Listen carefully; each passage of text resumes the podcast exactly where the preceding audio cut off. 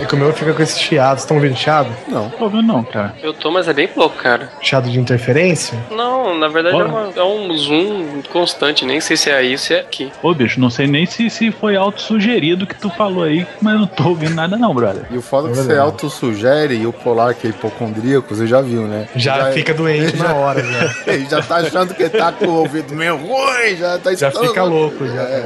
Aí Eu a labirintite ataca e pronto, a pente Falei que era meu estoura. Fone, seu bando de filha da puta. O outro já falou de gripe, o polar já tá mal, já. Já tá Já começou a tossir, você viu? Nossa senhora.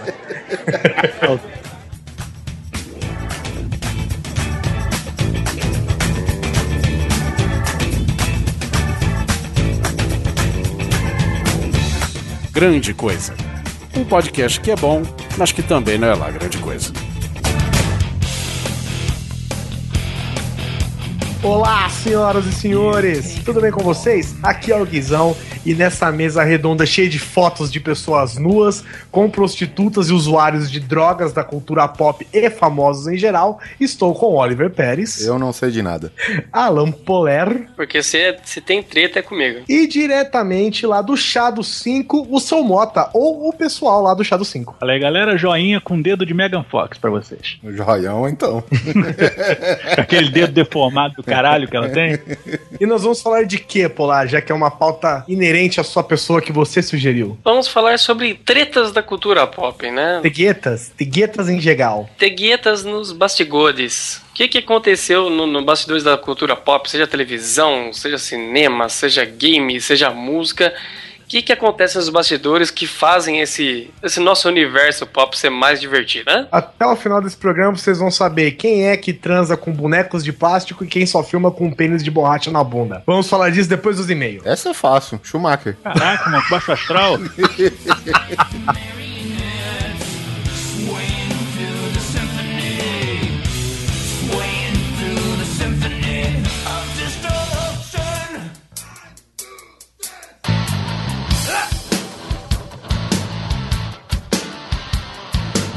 Ai meu Deus do céu! Ai meu Vixe Maria! E vamos para mais uma sessão de leitura, e-mails e recados. Comigo aqui não está o Guizão. Estou eu! Já chega chutando o pau da barraca, cara. O espaço deixado pelo Guizão é tanto que fica até eco, né? Eco, eco, eco. E é isso aí, recadinho rápido da semana. Você pode encontrar o Guizão em podcasts alheio, dessa vez, mais uma vez, no podcast de número 199 sobre o quinto elemento. E ele vai ser sempre marcado por não participar da edição, da edição número 200, chupa essa. Ele vai participar da 199, mas não participa da 200, hein? Quer dizer, não sei se, né? De repente é convidado agora, né? É, só porque a gente tá falando agora. só. Daqui a pouco vem ele no próximo cast. Então, gente, eu tô no 200. É isso aí, recadinho de sempre, curta a nossa página no Facebook, que é www.facebook.com.br grande coisa. Temos também a nossa continha no Twitter, nosso perfil no Twitter, arroba grande coisa underline. Tem o canal no YouTube, Grande Coisa TV, que agora o nosso querido Alan Polaroid está fazendo videozinhos com o seu filhote Miguelzito. Verdade, já publicou um- o primeiro vídeo dele, certo? Já, ficou, ficou engraçado, cara, ficou legal pra caramba. Ah, aquele de arco e flecha, são dois bichinhos assim, soltando flecha um no outro. É esse joguinho indie aí, tá ligado? O Polar já criou outra subseção aqui no nosso canal do Grande Coisa, né? O Grande Coisa TV, que é o Polarama, veja só, de número 1, um, falando sobre Tower Fall Ascension. divertidíssimo, divertidíssimo. Bom, vamos sem mais delongas, vamos para o primeiro e-mail. E Quem manda aqui primeiro é o Blue. Blue. Tá triste? Fala coisas, curti pacas o podcast, parabéns, mas vou citar umas coisinhas. Primeira coisa, os filmes do Guy Ritchie têm o mesmo estilo. Além de porcos e diamantes, assistam Jogos Trapaças e Dois Canos Fumegantes, que é bom pra caralho. Revolver, esse eu não vi, e Rock and Rolla, que eu acho bem mais ou menos, que inclusive é com. Seu Leônidas, solta um Huawei. Eu sei que a edição ia soltar, mas eu quis gritar também. É bem provável que vocês já assistiram, mas vale a pena citar. É, por curiosidade, né? Vamos indicar aqui, então lembrando que ele tá indicando aqui Jogos Trapaços e Dois Canos Fumegantes, Revolver e Rock and Roller. E já assistiram The Raid? Esse é um filme de macho mesmo. O filme é da Indonésia e tem uma das melhores cenas de pancadaria que já vi. A porradeira é do mesmo nível de Ong Bak. Fica o link do IMDb. Pra quem não sabe, Internet Movie Database. Vulgarmente conhecido como IMDB. é isso aí. E não sei se vocês sabem, mas o Bronson, né, que foi o filme que o Guizão é, mencionou no cast, é baseado em fatos reais e loucos pra caralho. E se eu não estiver falando merda, esse é o primeiro filme que Tom Hardy modifica o corpo para atuar. Tom Hardy, que a princípio, se eu não me engano, ele também tá no Rock and Roller. É, mas o ator era sequinho e malhou até o fazer bico para ficar grande como está no filme. Abraços e desculpa pelo e-mail longo. Não, foi até sucinto. Gostei. Eu não acredito muito nesse negócio do cara malhar, malhar, malhar pra ficar grande. Eu acho que tá uma bomba, velho. Eu não consigo descer isso, cara. É, não toma não, o cara malhou mesmo. Ah, Não, cara, te- teve um filme que ele fez, passou até na Globo esses dias. É, olha só a decadência, né? vendo o filme da Globo. fim de carreira, hein? Vim de carreira, rapaz. Tela quente deixou de ser quente faz tempo já, né? Que foi um filme que ele fez lá com. Como que chama o tio do Luke Skywalker? Owen Lars. Então, o, o Owen Lars da trilogia nova, sabe, faz um filme com o Tom Hardy, que os dois são lutador de vale tudo. Um luta pela grana, porque a família tá na pendura, tá perdendo a casa, e outro luta por uma família que perdeu o pai na guerra, o cara deserta o exército dos Estados Unidos. Um puta drama mexicano, mas com um fundo de MMA com porrada pra caralho. e o O Tom. Tom Hardy é o que bate mais forte. É, o Tom Hardy, apesar de. Bom, não vou falar spoilers, mas Tom Hardy também tá grandinho naquele filme, viu, cara? Muito obrigado, Blue. Vamos para o próximo e-mail, seu neto. Próximo e-mail do nosso queridíssimo Fábio Knights in Service of Satan, também conhecido como Kiss. e ele diz aqui, como sempre, um ótimo episódio. Claro que não dá pra falar de todos os filmes, mas acho que devem ser considerados os filmes Driver e O Troco, aquele do Mel Gibson. Esse último até lembra muitos jogos de beat it up, né? Tá ligado? Aquela porrada Beat 'em up. É. Beat 'em up, onde o jogador batia em capangas e chefes de fase, chefes de fase até chegar no chefão principal, né? É isso mesmo, Fabião. Ele batia em subordinados, chefe de fases e chefões, né? É isso aí, é o boss também, conhecido como boss. Pra quem joga games, não jogos eletrônicos. Quem joga games conhece como boss. Beijos a todos, Fábio Kiss, Muso, Foz do Iguaçu. Sempre quando ele fala Foz do Iguaçu, Paraná, eu lembro, eu penso, imagino ele de biquíni, tá ligado? Com, com uma fantasia do Kiss, assim. Eu imagino ele naquele barril do pica-pau nas cataratas de Foz do Iguaçu. Ê! É, o Troco é um filme muito bem lembrado, é exemplo do, do e-mail do Blue, que lembrou um filme asiático, sei lá, que é o The Raid lá. E assim, é tipo, o, o, o Troco é um dos últimos filmes que você consegue ver o Mel Gibson vivo, né, cara? Mas como a gente já falou, acho que no filme de vinganças, né, pra gente não ficar repetindo muito o filme, às vezes a gente pula. O Driver realmente, ele tem esse tom de macheza fodástica, né? É, que inclusive quando, acho que foi o que, há uns dois anos, um ano e meio atrás, quando a gente gravou aquele trailer cast, a gente falou do Driver. Não sei se você Sim. lembra, foi um dos primeiros casts que a gente tava gravando antes do Grande Coisa. Aí eu lembro que a gente comentou, inclusive, que era um filme. Ah, eu não sei qual é o melhor adjetivo pra isso, mas era um filme de porradaria mesmo. Era um filme binner up.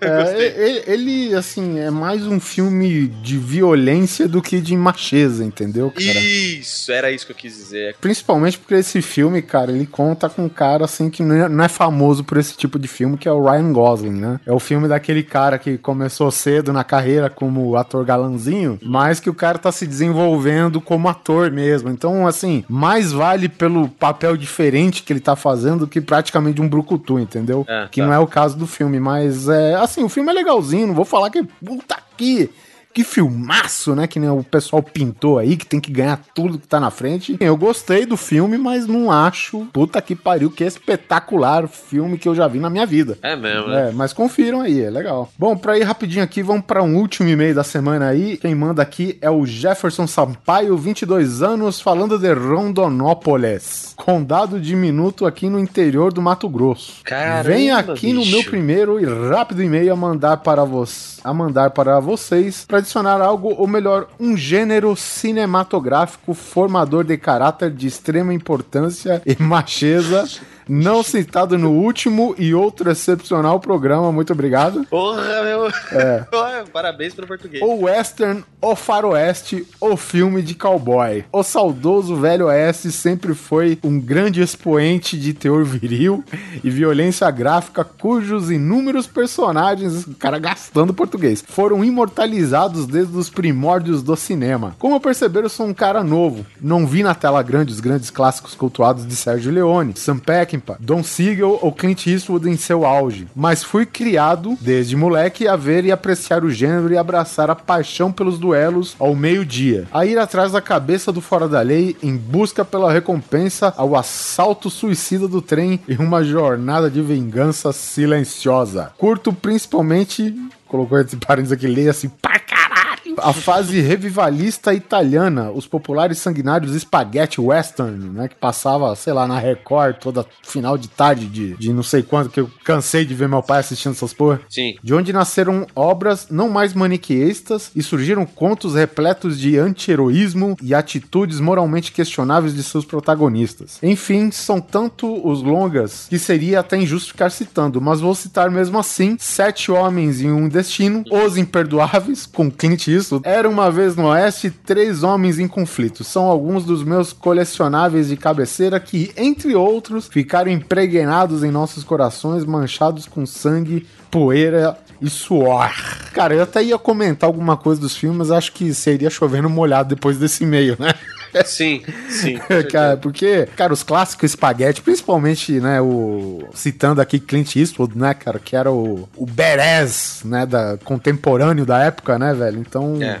Clint Eastwood, ele parece que ele nasceu, né, pra ser cowboy, aquela época do... O Clint Eastwood não parece o pai do Hugh Jackman, cara? Parece, cara, Não parece. são iguaizinhos, velho. São, Quer dizer, são. não é que ele parece o pai do Hugh Jackman. Ele poderia ser o pai do Hugh Jackman. É, é, é, cara. Uma vez cogitaram, antes de, de surgir esse filme novo do Superman, né, o Homem de Aço, do, do Clint Eastwood fazer o pai do Clark Kent, né, o Jonathan Kent. Eu falei, caralho, se ele fosse o pai, o Super-Homem seria o justiceiro que voa, né, velho? Porra! Ia ser bem diferente, cara. Caralho, né? Você olha e fala assim: esse é o pai, imagina o filho, né? Pan, toma aí. No entanto que o Jonathan da, né, do, do Kevin Costner, que não, é um Jonathan ruim, enfim, o filme, o filme tem as suas questões que todo mundo reclama, que eu não reclamo porque eu gosto pra caralho desse filme. Mas Eu enfim. também, cara, eu tô contigo, olha. Virou É. curti pra caralho esse filme. Mas enfim, voltando ao Clint Eastwood, cara, ele é foda pra caralho, né, velho? Cara, até, eu acho que ele é tipo vinho, tá ligado? Whisky, whisky, né? Ele é whisky. Quanto mais velho, melhor a parada. Certo, é isso aí mesmo, cara. No mais é isso aí, falou os seus coisas. Valeu aí, o Jefferson. Falou, seu Jefferson. Ele coloca aqui uma observação. Sim, sou FDP. Ouço o podcast desde o final de 2012 e só agora criei vergonha na cara pra mandar um e-mail, mas espero a partir de agora tomar hábito a prática de envios eletrônicos. Poxa, Jefferson, você quer motivos? Então a gente vai encher sua bola. Olha, o seu e-mail foi sensacional, fucking awesome, cara. Manda Foi, cara. bastante pra gente. Cara, olha, eu vou falar pra você, Oliver, o melhor e-mail que eu já li no Grande Coisa. Pô, o melhor e-mail é o próximo programa. Beleza, essa semana foi meio fraca de comentários, afinal entramos numa semana não só de feriado, mas como deu FIFA World Cup 2014. É isso aí, galera. Se você é autônomo como eu, se fudeu. Se fodeu. Mas sexta-feira tem outro meio feriado aí, né? Vamos ver. É, semana que vem tem feriado, tem jogo. Ah, aí acabou-se tudo. vai. Bom, lembrando aqui, na, na parte de comentários, Cosmides manda aqui uma excelente observação. Como assim vocês não falaram de Liam Neeson? Ô, O nosso Obi Nilson Kenobi. eu não vi. Como vai ter parte 2, com certeza, a favor citá-lo nessa brincadeira, né? Que o, o, o, o Liam Neeson, ele cansou de fazer filme arte e ele falou, cara, não existe mais Chuck Norris, pelo menos não em filmes assim, a rodo que nem tinha antes, deixa eu assumir o lugar, sabe?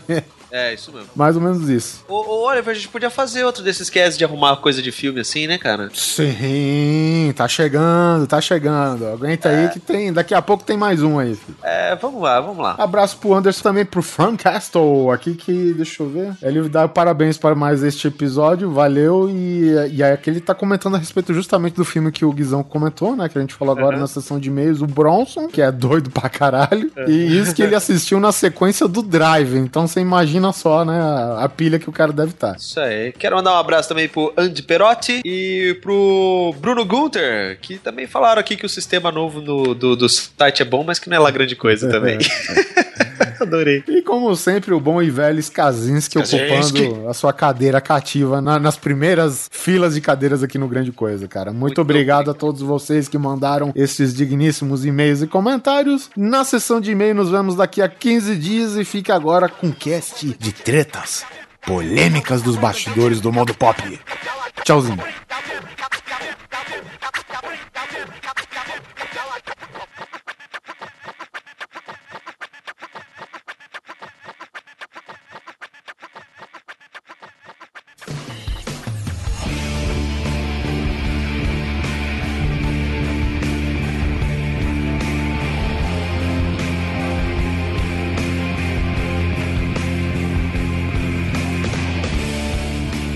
Aqui começar com a de games, cara, que é uma coisa que muita gente comenta, né? Que foi a, a tre- famosa treta de uma galera que tava na Infinity Ward contra Games e. jogos eletrônicos. é, isso é bom deixar bem claro. Então começou, né? é, Logo depois que saiu o Modern Warfare 2, né? a- já começou um, um papo, né? Um, um lero aí que um pessoalzinho da Infinity War, liderado pelo Jason West e do Vince Zampella, eles estavam querendo sair, né? E a Activision começou a alegar que eles estavam fazendo corpo mole durante o desenvolvimento do, do Modern Warfare 3, o que, o que ocasionou um jogo de menor qualidade, né? E eles, na verdade, o Zampella e o West já tinham falado que, que eles queriam sair, né? E que já tinha acontecido. Eles não tinham falado, mas depois ficou sabendo que a Electronic Arts já tá, segundo a Activision, já tava rondando eles e tudo mais. Mas a Activision, para segurar eles, impôs umas condições para eles poderem sair, que era entregar o jogo em tempo e ter um- uma nota no Metacritic ac- é, com 90 ou acima de 90.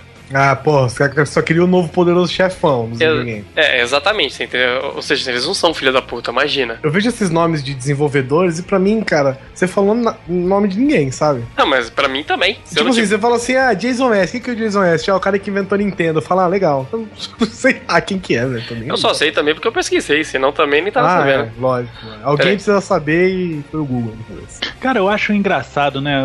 Você fica com os camaradas dentro da tua empresa fazendo um jogo. Faz um jogo maneiro, né, beijo? Tu já tem uma campanha legal com os caras. Os caras já estão desmotivados, sem ter vontade de cantar uma bela canção, né? Pra que que vai manter os caras lá dentro? Ó, fala assim, negócio é o seguinte, gente. Eu sei que o nego tá sondando vocês, tá? Então vamos É, fazer mas- o seguinte. Vamos tentar ter- terminar isso numa boa? A gente libera. Porque vai adiantar vocês trabalharem aqui pra, pra gente sem vocês estarem com vontade? Vocês É, estão isso. de olho lá na outra? Isso é verdade, cara. Isso daí os, os caras estão fazendo até em, em futebol, isso daí, velho. Tá, tá vendo que o nego tá sendo muito asse- assediado por, sabe, por outro time, por outra equipe. Cara, os caras já estão liberando já, tá ligado? Porque hoje pagar é, multa de, de quebra contratual, velho, os caras nem tanto, né? Tá certo que eu imagino que a multa contratual pra dois caras só deve se pesar um pouco, né? É, mas, É, mas- e também os caras são os principais do negócio, né, velho? Tipo, eles devem levar no currículo que o bagulho vendeu por causa deles, entendeu? Pra quem não, não tá se ligando, esses caras saíram da, da, da Infinity Ward,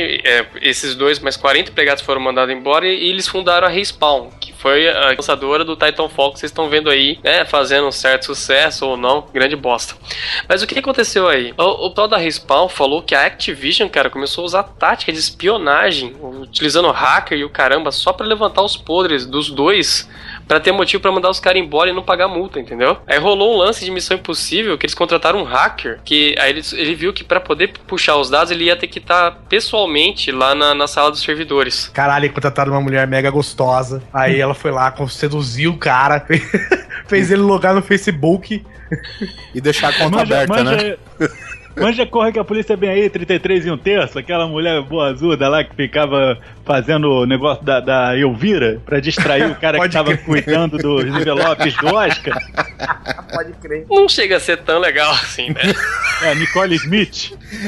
Que Deus a tenha. As, as Então, três. a- Aí, como, As eles, três. como eles iam ter que estar. o cara ia ter que estar lá pessoalmente pra poder levantar esses podres. Esse cara era um hacker que, que tava na Activision, o cara era programador da Activision e os caras da Activision contrataram ele pra ferrar os caras da, da Infinity Ward. Aí mandaram Então- aquele Lucas do Harold e... Exatamente. aí, aí, manda, aí falou, chegou lá e falou, ó, vai ter um simular um treinamento de incêndio para as pessoas saírem, para eles entrar e roubar o- os dados dos e-mails dos computadores dos caras. E quem disse isso foi o próprio hacker, cara, que ele falou que era um cara do TI, tem até o nome dele aqui, Thomas Fennard. Então o cara mesmo assumiu que ele foi contratado pelos caras da Activision para ferrar o pessoal da que foi para Respawn, né? Caralho, velho, isso é missão impossível mesmo. Isso É. É impossível, cara. Isso aí é um tiro no jardim de infância. Você nunca viu o final do filme, não? Caralho. Porra, velho, fez. Caralho, simulação. de- Primeiro que simulação de incêndio só funciona lá, né? Nos States, né? Aqui, faz simulação de incêndio, bicho. O nego está roubando é tudo em qualquer lugar. Aqui. Cara, tem um prédio em Bauru que toca o alarme de incêndio o tempo inteiro, né? Já cagou pra isso já. Cara, alarme de incêndio aqui no Brasil é que nem no filme lá, Aperta o Sítio que o piloto sumiu, que fala que vai cair aquela merda, nego começa a correr, a teta pra fora. Aqui nego tá nem aí, não tem Sai ordem. pisoteando, o negócio é simulação, morre três, né, cara? Exato, Pisoteado. cara. E é isso, cara. Eles estão numa puta de uma batalha judicial ferrenha agora e ninguém sabe. Dizem que a chance da Activision se ferrar é grande, né? Não sei, eu não entendo desses meandros jurídicos. Mas os caras estão dispostos a ferrar a Activision e eles estão falando que vão fazer isso em nome do, das soft houses, sabe? Cara, a Activision já tem a minha antipatia desde mil- 2003, cara. Que eu comprei aquela porcaria daquele jogo do Homem-Aranha 2 que o nego falou, pô, é maneiro, né? maneiro. Fui colocar ele pra rodar no meu computador, ele só ficava lá carregando, carregando, carregando. Na hora de jogar, não, você não tem suporte, vai tomar no c. O que é isso, cara? Desde então tenho raiva da Activision. Mas peraí, esse, esse hacker aí, ele disse com todos os nomes que invadiu lá a pedido dos caras, é isso? Sim, porque os advogados queriam levantar o podre pra ferrar o- os dois. E pra fazer isso, eles tinham que olhar e-mail, sabe? Pra- porque ele- eles queriam provar que os caras já estavam, tipo, caindo fora e estavam fazendo corpo mole de propósito, entendeu? Mas eh, aí eu não sei se realmente rolou isso. Tem gente que fala que houve certo um, um- certo corpo mole, sim, que eles poderiam ter entregue um, um jogo com muito mais qualidade. Agora vamos falar sério, gente. Há quanto tempo o- a engine do, do Call of Duty tá sendo reciclada? É isso que eu ia falar. Eles podiam ter lançado um jogo de qualidade, ó, muito mais cedo, cara. Porque assim, qualidade. Qualidade, Aí, Call, Call of pera, Duty, pera, né? pera, pera aí, ó. Cheiro de puta de Battlefield, hein?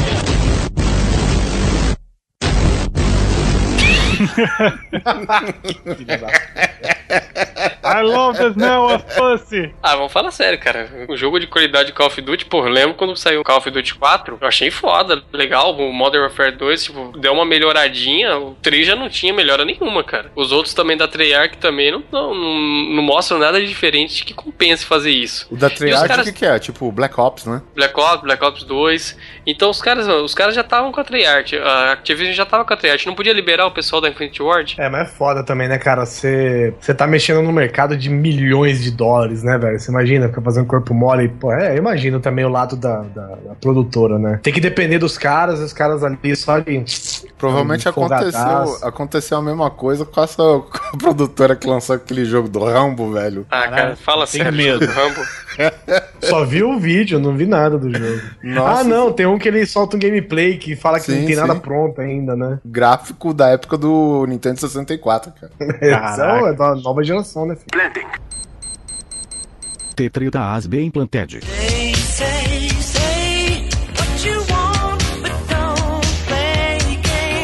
Então vamos agora pra música, Guizão. E aí, qual que é a primeira treta que você tem aí? Paul McCartney e Michael Jackson. Bim, bim! Já. Fight! Paul McCartney e Anitta agora, né? Saiu um clipe novo do Michael Jackson, inclusive, né? Vocês viram isso? Não, era da Anitta, besta. Não, um clipe do Michael Jackson. Ainda Eu tô pensou, confuso, viu? você tá me confundindo. Bom, segundo, né, se diz as lendas, a culpa, a treta começou porque o Michael Jackson comprou os direitos dos Beatles contra a vontade do Paul, que era o único Beatle vivo, né, sei lá o quê. E achava um absurdo ter que pagar pra tocar as próprias músicas. Cara, eu ouvi essa treta aí, né? Na época eles estavam fazendo é, é, assim, uma parceria de amizade mesmo. Teve até aquela Sei, Sei, Sei, né? Que eles faziam tipo aqueles cacheiros viajantes no clipe. Eu lembro desse negócio, né? E eu lembro que eles eram bem amigos, né? Tinha o um negócio do The Girl's Mine também, que tinha no thriller, É, né? E não tinha um papo também de que o Michael Jackson meio que tinha comprado os direitos pra proteger, tipo, pra não, não cair na, na, na, na É, é, putaria? falaram que os papinhos eram esses aí, né, cara? Mas É. eu acredito que o, o Michael Jackson teve uma má fé, cara. Porque, é, porra, tu joga aberto com teu amigo, né, brother? Tu vai chegar lá, não, ó, tô comprando aqui, mas é pra deixar na moral. Porra, faz aí uma guarda compartilhada, vamos dizer assim. Metade do que os Beatles fez tem o Paul McCartney no meio, né, cara? Pois é, cara, é, é Lennon e McCartney, essa é a parada. Eu acho engraçado que o McCartney não comprou, né? Cara, ele foi lá, por uma perneta, ô Guizão. Isso que eu ia falar, nessa época ele já tinha tomado a rasteira da perneta, né? Olha aí, se toma rasteira de perneta. Rapaz, em briga de saci, Todo chute é voadora. exatamente. Mesmo assim, o Paul McCartney ele falava que não tinha treta nenhuma, né? Só que toda vez que entrevistava, escorria aquela lágrima, sabe? Tipo, não, a gente nunca brigou, não. Ele comprou tudo. Super amigo, liga pra ele aqui então. Não, não, deixa. Deixa pra lá, deixa pra lá. Então, às vezes até acho que nem, nem houve essa coisa do, do Michael querer comprar pra preservar nem nada, porque em 95 ele acabou vendendo metade dos direitos que ele tinha pra Sony, né, cara? Ele já É, devia né, estar mal das tá na- pernas não, aí tava já. na né? merda, né? É, já tava mal das pernas, brincou muito de carrinho, Macaulay Culkin, esse negócio, né? Botei a russa, macaco, caralho, um monte de coisa. É, tava, tava mal das pernas. É. O seu Mota falou de ele, né, talvez ter agido de, de má fé aí, mas, porra, cara, mais fé do que você esperar do rei do rock morrer, pegar a filha dele pra pegar todos os direitos da música dele, isso daí, imagina. Tudo Ah, bem. tranquilo. Caraca, bicho, o- o- tu viu ele pegando a Lisa Marie? Não, o beijo não vi. deu, Eu vi né? os dois juntos, né, assim. Cara, parece aqueles beijos fake mesmo que É. faz no, no video show da vida. Na malhação, né, cara? Nossa, cara, pelo amor de Deus. E eu fiquei espantado. É, depois que o Michael Jackson saiu da vida da Lisa Marie, aí veio o Nicolas Cage e atuou até melhor que ele. Porra, Puta, quem diria? Você perder a atuação pro Nicolas Cage é foda, hein, velho? Porra, velho. Sério? Vocês estão falando sério? Sabia disso não? Tá, tá, tá mandando ver. Se eu não me engano, o, o, o Kalel é filho dela, não é? É filho dela, exatamente. Caralho, o Kal-El é neto do Elvis Presley, velho. Exatamente, cara. Caralho, aí só, hein? Kryptonita do mundo pop. pra tu ver. Se liga aí, se ela ligar pra vocês aí e fazer alguma coisa, você fica de olho, hein? Mesmo assim, em 2009, o, o- o Michael Jackson devolveu a, sua, a parte dele, né, nos direitos pra pôr uma carta de graça, né, filha da puta. O que aconteceria, que era pra ser depois da morte dele, no caso, né? Mas aí ele mudou. Não, ele é, mudou o testamento e- testamento e ele morreu. mudou- Ele mudou o testamento e falou, ó, quando eu morrer, as músicas são do Paul McCartney. Cara, às vezes eu tenho a impressão que ele realmente planejava se matar, velho. Cara, na boa. Eu, vocês falando, ah, é, planejou antes de morrer. Parecia mesmo que ele já sabia que ia morrer, mas ele tá no leito de morte, estilo Família Dinossauro, sabe como é que é? Ai, ai, estou morrendo, seu idiota.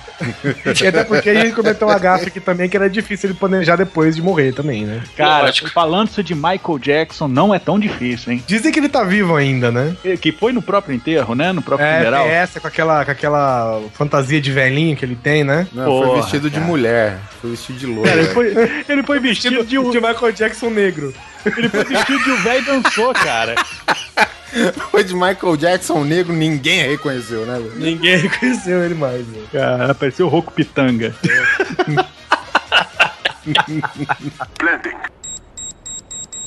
Tetrita as bem planted.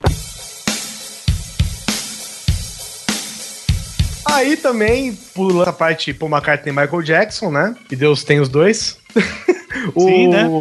Tem o Noel Gallagher, né? E o Liam Gallagher do Oasis, que eu acho que brigam como dois irmãos, né? Normalmente. E são Só uma que- das, da- das personalidades mais antipáticas do, do mundo rock, né, cara? Beleza, E né, ainda cara? mantendo uma correlação com Beatles, né? Que se disseram mais importantes que os próprios, né? É, exatamente. Só que eles tiveram uma treta feiosa em 2009, né? Que aí o, o Liam quebrou a guitarra do irmão dele. Foi antes da do show, tá ligado? Tretaram, tipo, nos bastidores mesmo.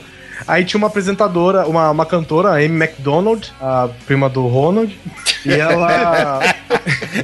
Não é aquela ela- periquita, não. Que palhaçada. Aí ela falou no Twitter, cara, tipo, ó, vai, nem vai rolar aí não, achem, Deu uma feia ali, né? Quebrou guitarra e tal. Aí o Noel ficou putinho e soltou no Twitter também que tava saindo, caindo fora, que tava insustentável ficar com, com, com, Com ele mesmo, né? com Lia e. Só que assim, eles ficaram. Depois que o Noel saiu, eles ficaram os três um tempo, aí ele meio que pararam, agora estão querendo voltar, não sei. Eles não têm algum parentesco com o, com o carinha do Skunk? Samuel Rosa? Ou com Quentin Tarantino, né? Cara, você junta os quatro, velho.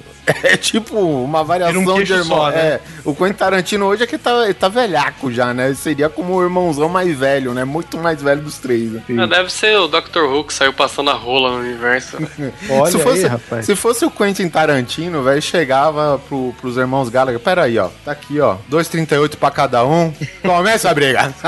Pera aí, deixa eu ligar a câmera. guitarra, a sangue uma semana. velho. Ah, isso é viadagem, né, cara? Viadagem de irmãozinho, né? Não aguenta a pilha um do outro, aí dá, dá merdinha. No fim das contas, acabou como? Um saiu, não foi? Não, um saiu e o, o grupo praticamente acabou, não existe mais. Eles estão querendo voltar, mas não lançaram mais nada, não fizeram mais show, não fizeram mais nada. Só volta o dia que a MTV voltar pra TV aberta, hein? Tá merda, cara. E a mãe de Ná, que não vai poder prever isso? Tem também a famosa, né, do Exo Rose versus a Galáxia, né? Caraca, aquela chupeta de bigode, né, cara? Aquela velha.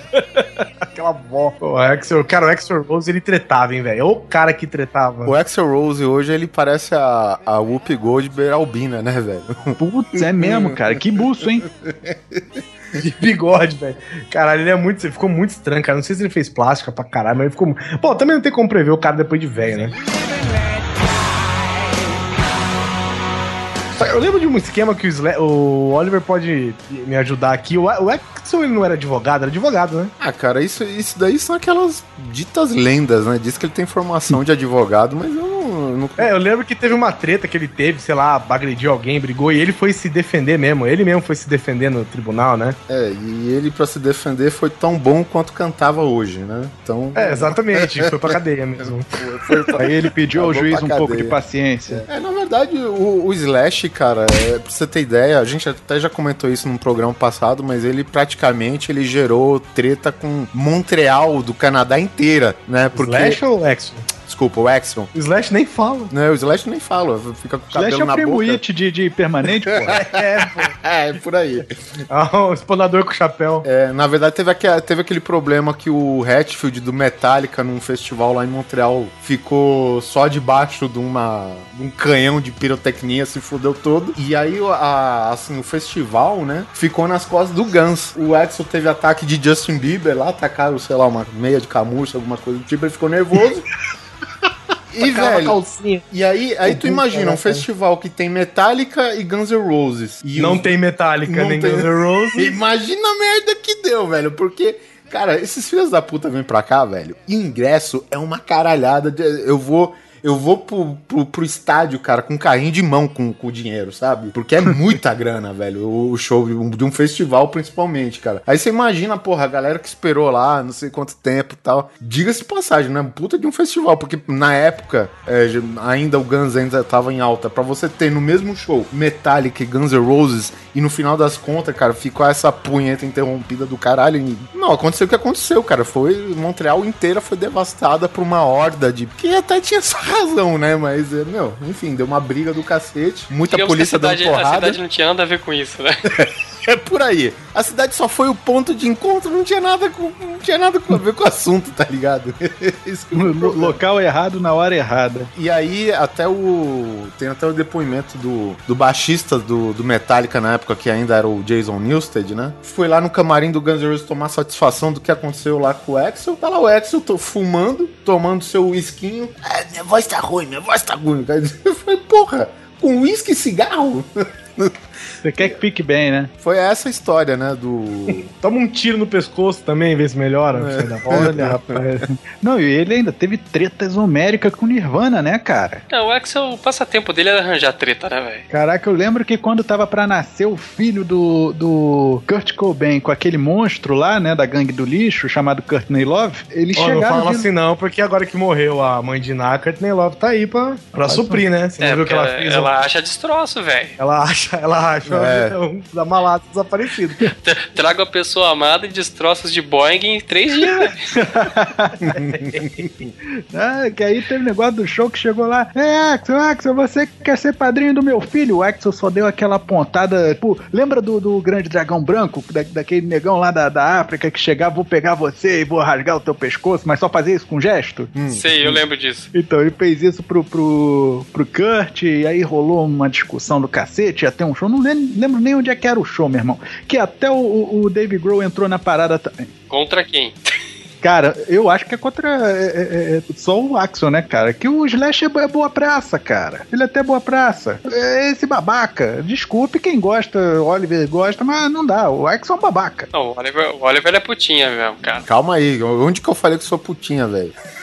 em nenhum momento eu me começar a referi a atos é, é, prostitutivos, cara. Você sabe que todo mundo aqui na mesa do Grande Coisa tem uma certa tolerância com excentricidade de pessoas ruivas. Já ficou se É subentendido. verdade. Tem que falar que o Slash, cara, ele é um super-herói, né, velho? Porque o, o Axel, pra até torrar do saco dele, velho. Você vê que ele era tão de boa o tempo todo, né? Mas o cara, puta, o Axel deve ter enchido o saco, deve até estourar, velho. Até aqueles cabelos ficar lisos, velho. Caraca, bicho. E essa lenda que o cabelo do Slash é liso, né? Ele parece que é permanente sacanagem, né? Ah, não, velho.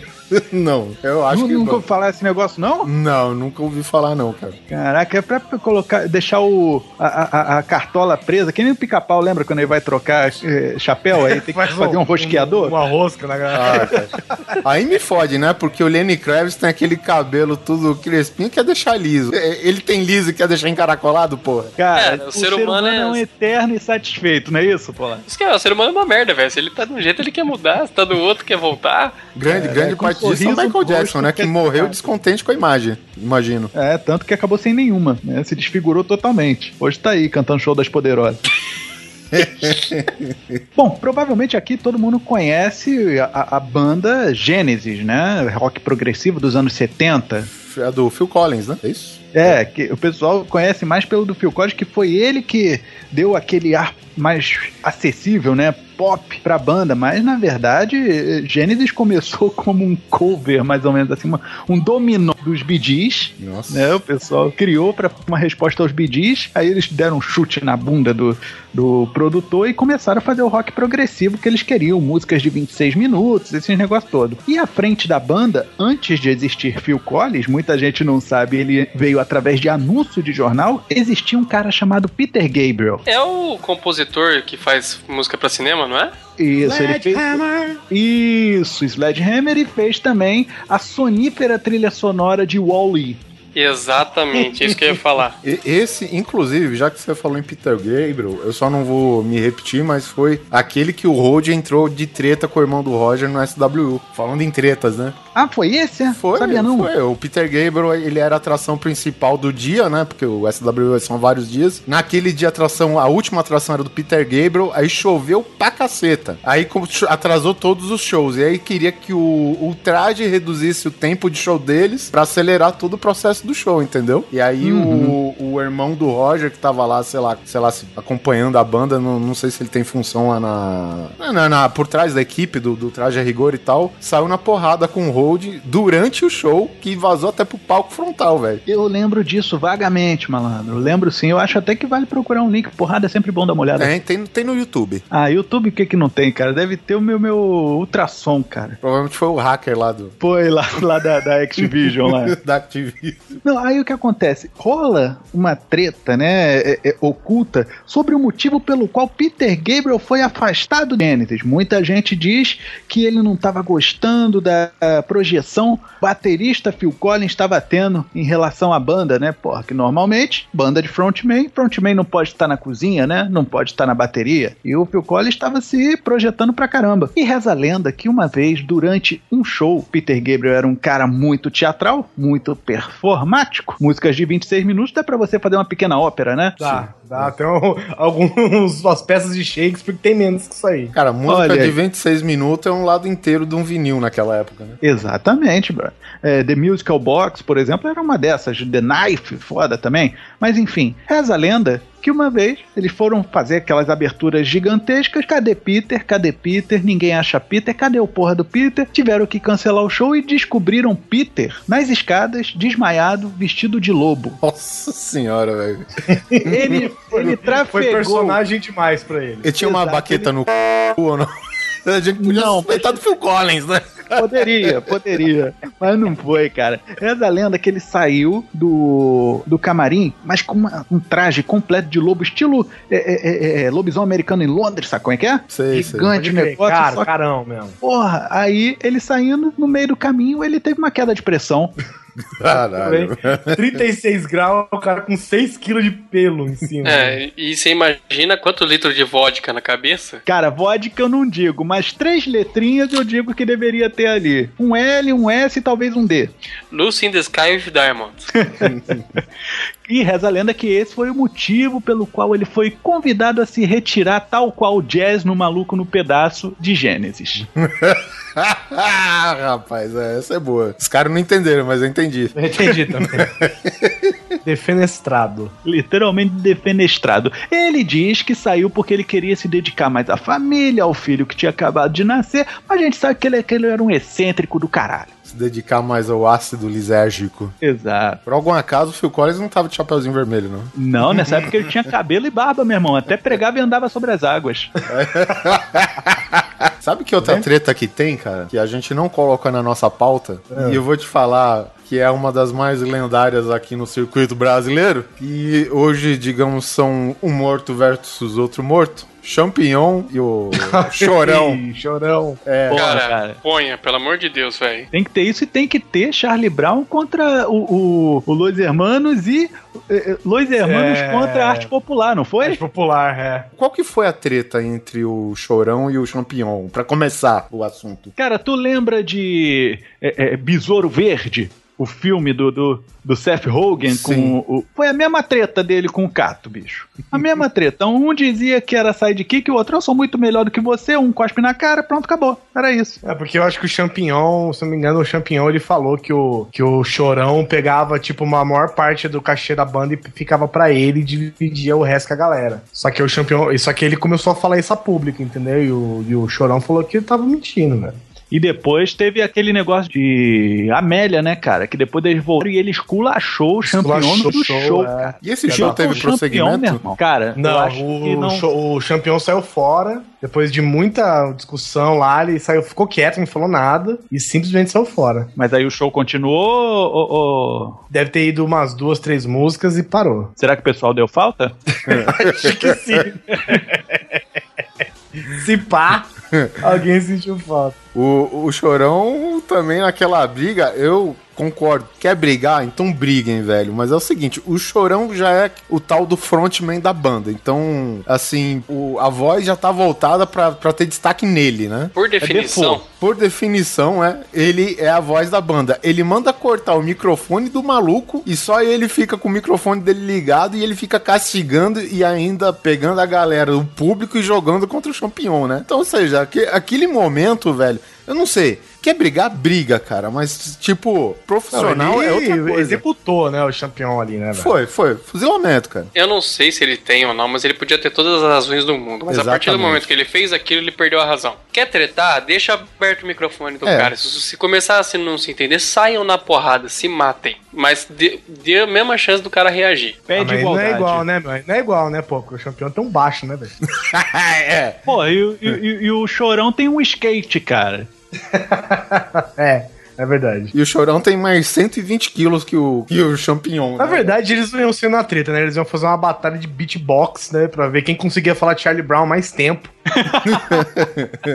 Em- em- né, durante. Quem falava mais Charlie Brown em um minuto, né, cara? E quem ganhasse tinha razão, né? É, se, se a É gente um falar né? tecnicamente, os caras lá não estavam lá pra se divertir. Se diverte com o trabalho, é consequência. Tava lá por profissão, né? Então, é, quer lavar roupa suja, se lava dentro de casa, velho. Não... E ainda mais o público foco lá do Charlie Brown é só molecada. Então é nego que quer ver o circo pegar fogo mesmo, né? Então foi a É, merda que o- deu no dia, cara. E o Chorão, ele é meio. Ele é meio. Era. Tomador rápido, né? O, uma vez ele teve um show em Bauru, cara. Um amigo meu foi e tal. Falou que, tipo, rolou uma treta na, na, na plateia. Porra, uma treta na plateia. Onde não rola uma treta, né, velho? Rolou meio que uma treta na plateia e ele ficou, tipo, uma hora pagando sapo lá, velho. Falando merda de todo mundo, pra todo mundo. Aí, sei lá, tocou mais duas músicas e acabou o show, sabe? Ah, cara, na boa, ó, vo- vocês aí, luto eterno, tô de olho, hein? o Charlie Brown inteiro. Não, não lembro agora da treta mesmo, não, cara. do- do- de qual foi o motivo. E o Charlie Brown teve aquela treta também com o Los Hermanos, né? Na verdade foi o Chorão, né? Com o Marcelo Camelo. Ou Parece seja, que o Marcelo Brown. Camelo, eu não sei. Foi o Charlie Charlie Brown. isso, daí, é, isso daí é ele dando os golpes. Eu pensei também que era. Estilo Bruce Lee. É o meu, é o meu beatbox. Quer bater em mendigo de qualquer jeito. Tem mendigo. Mas já tá bem próximo já do, do chorão, viu, cara? Tá bom, hein? Tá bom. Tá apoiado. Eles estavam, na verdade, eles estavam indo pra Teresina num festival, né? Pior Hip Hop chamava. Já começa errado, já começa errado por aí, né? E parece que o Marcelo Camelo, ele começou há um tempo antes, né, desse show, ele começou a falar merda do Charlie Brown, dele e tal, pra imprensa. Começou a falar merda, né? Coisa hipster, começou a falar bosta do Charlie Brown e tal. Falou que o Charlie Brown não dá esmola, né? Não dá esmola, só anda de skate e tal, só anda de skate na descida, essas paradas. Aí. O Chorão foi lá só tirar satisfação, meu irmão. Sentou a cabeçada e um soco na cara do Marcelo Camilo no aeroporto, cara. É assim que briga, cara. Você não tem que brigar bonito, você tem que brigar eficiente. Exatamente, cara. Importante. Diz Golpes que, nessa conclusivos, época, né? diz que nessa época a Malu Magalhães ficou tão chateada que ela derrubou a lupa patinadora dela no chão, cara. É uma sacanagem, né, cara? Ela, ela tava olhando pro mobile dela assim e falou: Meu Deus, por que isso? Não falem assim. Não falem assim que se tem um cara que projeta alguma coisa a longo prazo é o Marcelo Camelo, velho. Olha, que bom. Esse, esse aí investiu, ó, há muito agora- tempo. Exato, tem uma mulher que paga lanche pra ele na pastelaria, viu as fotos? Não, não vi. ele sem camisa tal, porra, mendigaço, cara. Só faltava a canequinha de alumínio e ela pagando um pastel pra ele. Aí os caras colocaram no comentário, ah, que bonitinho, Malu Magalhães, olha como ela é legal, ela tá até alimentando o mendigo.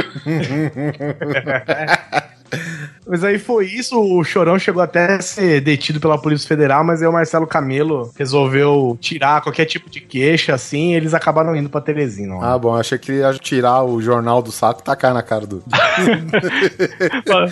Puta que pariu, né, brother? Na verdade, ele ti- tirou a queixa porque ele falou em forma de rima, né? Ninguém entendeu bosta nenhuma do que o Marcelo Camelo falou e tirou a queixa dele. Caraca, muito chato, né, brother? É, o que você tem a dizer aí, Marcelo, sobre essa questão? Você quer deixar um BO? O negócio não, eu tenho uma música que vai falar sobre isso. Aí no final nego tirou a queixa. Nem tinha feito. É verdade. Na verdade, nem tinha um olho roxo no Marcelo Camelo, que apareceu depois só. Que não era olho roxo, que era, era sujeira mesmo. Mendigo é foda.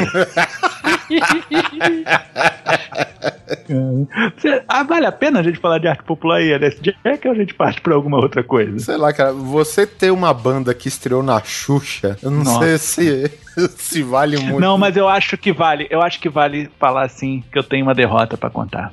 Histó- Histórias de derrota são muito mais interessantes que de Sempre vitória. vale. Ri bem quem ri de si. E arte popular contra LS Jack, né? A, a- a banda fa- favorita do Gerson Brenner, né? Pois é, isso rolou em 2003, né? Que teve- foi uma briga envolvendo os integrantes do arte popular e o LS Jack, né? 2003, né? Que foi todo o período de vida do LS Jack, né?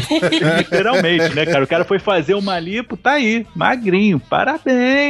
Aí eh, teve essa treta aí que acabou virando caso de polícia, né, aqui no Rio de Janeiro. Sou do Rio, tudo bem? Sou eu. É, tudo começou numa tarde de, de domingo, no aeroporto lá de Santos Dumont, onde os- a- as bandas estavam desembarcando, estavam vindo de São Paulo, né? Rolou uma treta, uma discussão que começou ainda no, no voo, né? Supostamente, né? Aí o vocalista Leandro Learte, e, e não desce esse nome desse cara, que esse cara não é Learte. No mínimo, ele é Silva, ele tem cara de Silva. Não, é arte, tipo. é, sabe quando tem loja de decoração que chama, sei lá, Decorarte? Não, mas o dele é, Le, é Lehart mesmo, é L-E-H alguma coisa. Caraca, bicho. Tá tudo Aí errado nessa que- história, né, cara? LS Jack não é banda, Santos Dumont no aeroporto, tá tudo já Ah. no lugar certo. Pior que eu tenho que concordar contigo, olha, não é posso, deixa eu contar uma verdade. Qual que é o nome do Leandro Lehart? Ah, É Paulo Leandro Fernandes Soares, velho. tô falando, faltou o Silva aí. Soares e Silva. Isso. É, apóstrofo Silva. Aí reza a lenda que o, que o grande Leandrão se referiu a LS Jack eh, em termos não muito elogiosos, né? Acabou chegando às vias de fato, porrada estancou, ainda lá no saguão do pseudo aeroporto, né? Aí o empresário lá do Arte Popular, que disse que era só um mal entendido e, e- e isso acabou gerando um monte de agressão. O vocalista do LS Jack, o Marcos, mais ou menos, né? Tá fudido. É, esmurrou o cantor Márcio Arte. Olha que merda, cara. Porque tem que ter arte, né, cara? Se pagode, Arte não é arte, ataca. né, velho? É arte marcial, no caso. É, no caso, é do pandeiro. Que, porque o pandeirista, o tal do Charlinho, detalhe, é T-C-H-A-R-L-I-N-H-O. É, não é pequeno Charles, né? É pequeno T. Charles, né? Charlie. Mas aí é um nome de, de pagodeiro que eu aprovo. Você mesmo? respeita. Eu respeito, porque é ridículo. É, é, faz jus a- ao estilo. Exato. Aí rolou que o baixista do LS Jack, o tal do Vitor Queiroz, saiu da, da briga com uma luxação no pulso, que teve pandeiro jogado pra tudo que era lado. Só Nossa faltou tocar. Benny Hill, brother. Imagina, tipo, uns pandeiros shuriken, uns... É, sabe aquelas fumaças que a porrada vai estancando? Deve ter rolado um negócio mais ou menos desse. Porque os artistas olharam pros instrumentos e falaram, caralho, a gente já não usa direito mesmo. O que que vamos fazer? Da finalidade, é, tá certo, franca. É, o empresário da arte popular anunciou que ia registrar é, é, uma notícia crime contra os membros do LS Jack por agressão e racismo. Que, segundo eles, né, os pagodeiros foram chamados de pretos e paulistas em tom pejorativo. É, o LS Jack é carioca, né? Pois é, cara. Não, na boa, eu vou dizer uma coisa muito é, é, sincera pra vocês. Primeiro, que depois que a gente começa a fazer esse negócio de podcast, certas barreiras regionalistas a gente deixa de lado. Eu acho uma babaquice você chamar um cara de paulista, ou de carioca, ou de gaúcho, ou de nordestino, seja lá o que for de maneira pejorativa, cara. Por isso que essa porra desse país não vai pra frente. Enquanto a gente ficar segregando essa merda. É todo mundo merda. Abraço grupal no chuveiro. Não, aí não. Aí. Aí eu segrego. Aí, tá vendo? Aí eu segrego. O cara faz um puta num discurso e estraga tudo numa frase aí, ó. E a segunda coisa, pra acabar com esse problema, ah, preto paulista, não tem isso não, rapaz. Eu fui num show do arte popular aqui no Rio de Janeiro. Sim, e não é bom. É assim, você esperava que fosse bom como? Cara, sabe quando você vai na esperança de pegar mulher? Ah, é, tá. O problema é que quando você vai num show do arte popular pra pegar mu- mulher, você acaba pegando mulher que gosta do arte popular, não é esse tipo de mulher que você quer. Me diz quantas vezes eles tocaram pimpolho quando você foi no show. Três. E uma delas com um boneco inflável gigante, mano. Ó, tipo Iron Maiden. É tipo Iron Maiden, só que a, Só que a- não. a versão boneco desgraçado de supermercado. São biruta de posto, né? Versão boneco de Olinda, né, velho? Horrível, cara. Parecia um João Bobo, sabe? Mas é, é- é com mais câncer. Horrível. Então, palavras de alguém que foi no show do Arte Popular. Não faça que nem eu. Não tenho orgulho e nunca mais vou. E por favor, não vá.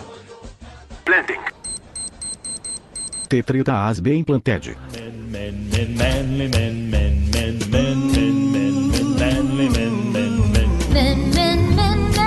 Bom, agora vamos falar sobre televisão, né? Vamos começar com a famosa treta do Chuck Lorre, né? O criador de Two and a Half Men, e o seu, né, antigo astro Charlie Sheen, que todo mundo já sempre soube que ele era um porra louca, né? Tanto que a, a ideia da série era pegar mais ou menos quase que exatamente a vida do Charlie Sheen, só que o cara resolveu extrapolar o nível de escrotice, né? Não, mas é engraçado porque ele é. A série tratava com o Charlie Sheen com bebidas, drogas e mulheres, e ele ficava puto justamente porque o Charlie Sheen era envolvido com bebidas, drogas e mulheres, né? Contradição, né, cara? Porra, o que é laboratório melhor que esse? Até hoje eu não entendi por que, que ele ficou bravo, cara. Eu acho que ele ficou bravo mesmo. Eu acho que o que deve ter, que é startado a discussão toda, é porque eu acho que ele chegava a prejudicar as gravações, né, cara? Aí fodeu, né? Antes que ele não aparecia por semanas. Ele, É, aí é foda. Ela, a gente tava brincando, mas pô, você imagina, você, você, é o, você é o produtor, cara, você é o criador do negócio e você precisa dar satisfação pra, pra rede e o cara simplesmente toda hora tá dando mancada, sabe? Peter Gabriel. e outra coisa, né, cara? Produção de programa televisivo é mais sinistra a parada, né, cara? O pessoal tem que trabalhar muito, velho, pra você entregar a série no prazo a tempo, cara. E Two and a Half Men era uma série, assim, que é- era nível Friends de, de aplicação. Não chegava a um milhão por episódio como chegou Friends numa época, mas era algo que gerava uma grana violenta. Não, ele sozinho acho que ganhava 2 milhões por Olha aí.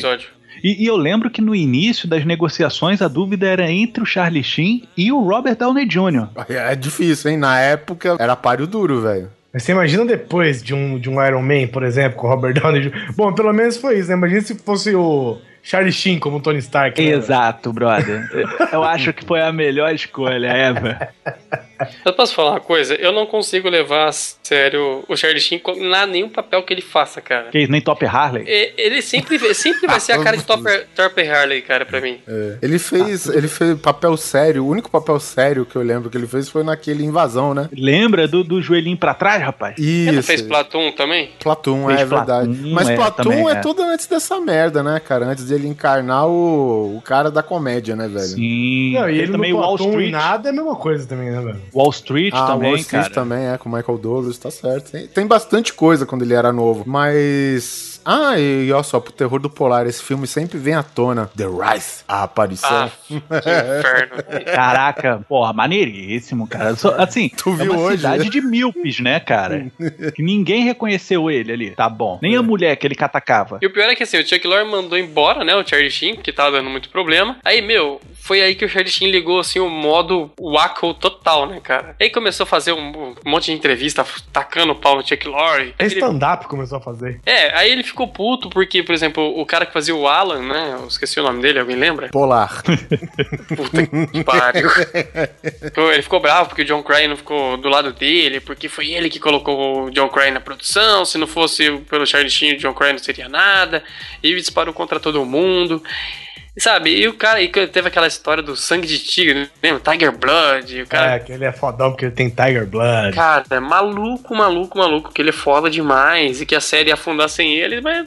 E o cara, eu vou falar pra você, o, Chuck Lorre tá insistindo na série, botou mais três temporadas em cima só pra mostrar que não faria falta, né, cara? Não, e ele volta a temporada sem o Charlie Tingo no enterro dele, né, velho? O enterro dele ainda faz ele voltar na pele da, da mulher que fez lá o, o, o- Caraca, louca obsessão lá do. Tu lembra? A gordinha, né? A Esqueci. nome. gordinha, caraca, peraí, qual era o nome dessa filha da mãe? Ela fazia um Cat Bates. Isso, que ela era detetive, ela não tem? Isso aí. É, Tem um seriado que ela faz uma detetive e tal. É bem legal, cara. E outra coisa também, né? Não foi o único ator que deu problema lá também, né? Teve aquele idiota também que fazia o, fi- o filho do Alan. Ah, mas é um retardado, literalmente. O cara saiu, o cara falou mal da série baseado na- nos princípios religiosos que ele seguia, sabe? Ele era, ele, ele era mormon, o que, que ele era? Sei lá, cara, testemunho de Jeová, sei lá o que, que é isso daí. Meu, e ele acabou com a série, falou que não sabia o que tava fazendo lá, que aquilo acabava com a família, que blá, blá, blá, blá, blá, blá.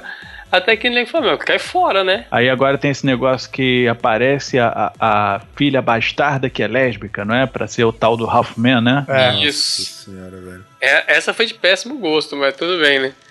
Aliás, Mas ele é sabe- meio Charlie né? Pegadora pra caralho, não sei o quê, né? E você sabe quem que. Ela fez a participação, não sei se vocês lembram, ela foi por uma temporada médica do House. Acho que ela foi na sétima temporada, ela foi médica no, no House. Ela era a novinha, que ela, tipo, ela era um prodígio, e o House vivia de- tentando fazer a, corromper os princípios morais dela. Não sei se eu ia, não, hein? Isso aqui sem, sem maquiagem deve dar susto, hein?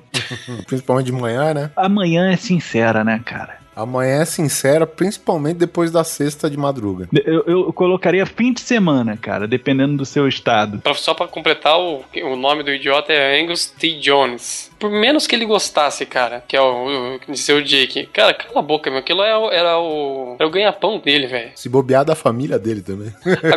Nossa, eu imagino que a família dele, olha, ainda mais diz que agora tá mega enfiado nessa história de igreja e tal. Aí fala, puta, tava lá no inferno, mas pelo menos tá ganhando dinheiro. Agora tá com essa história de pro céu, olha que merda que nós estamos, né? E pro céu custa caro, rapaz. Cara, reza um Pai Nosso antes, depois que sai da gravação, tá resolvido, bicho. Tranquilo, cara. Qualquer coisa bate um papo com aquele boneco sinforoso do Alan, tá tranquilo. É, pode crer.